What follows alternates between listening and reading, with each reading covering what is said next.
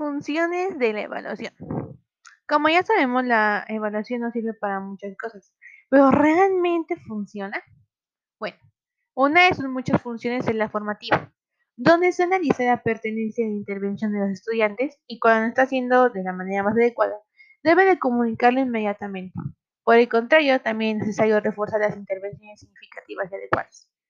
Cada una de esas funciones, como la formativa y la sumativa que veremos después de esta, son bases esenciales para la evaluación de la participación del docente y del alumno.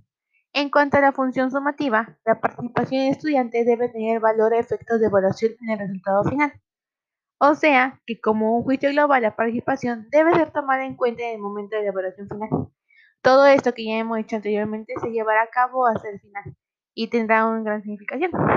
En cuanto a la función diagnóstica o la evaluación inicial, su objetivo es evaluar los condicionamientos de los participantes en la formación, tanto como su motivación y sus expectativas, sus conocimientos previos y habilidades, y su disponibilidad del equipo técnico necesario.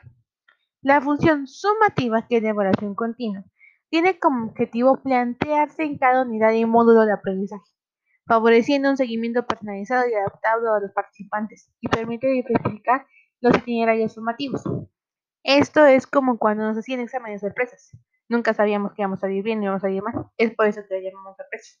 En cuanto a la función integradora, que es la evaluación final y la más fuerte, tiene que comprender la totalidad de la formación, o sea, los objetivos, la metodología, los materiales empleados, los actores implicados, tanto profesionales y estudiantes, y el entorno en que se desarrolla la formación. Esto funciona también como una evaluación y aprendizaje tanto de los estudiantes como de los docentes, para saber qué nos favorece y qué nos favorece. Por otro lado, la función integradora esta es la más expresamente orientada a adaptar e integrar un producto formativo genérico a un particular en el contexto de aprendizaje. El cometido de esta evaluación es en este caso el de mejorar la enseñanza y el aprendizaje adaptando el proceso didáctico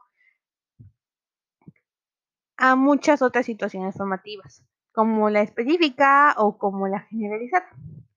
Pero, ¿realmente sabemos para qué evaluar? Bueno, en la evaluación de la participación es la formación formativa y la sumativa. En la evaluación del aprendizaje de los estudiantes es la diagnóstica, la sumativa e integradora. En cuanto a la evaluación de la asignatura, es la función integradora totalmente. ¿Para qué evaluar? Fácilmente.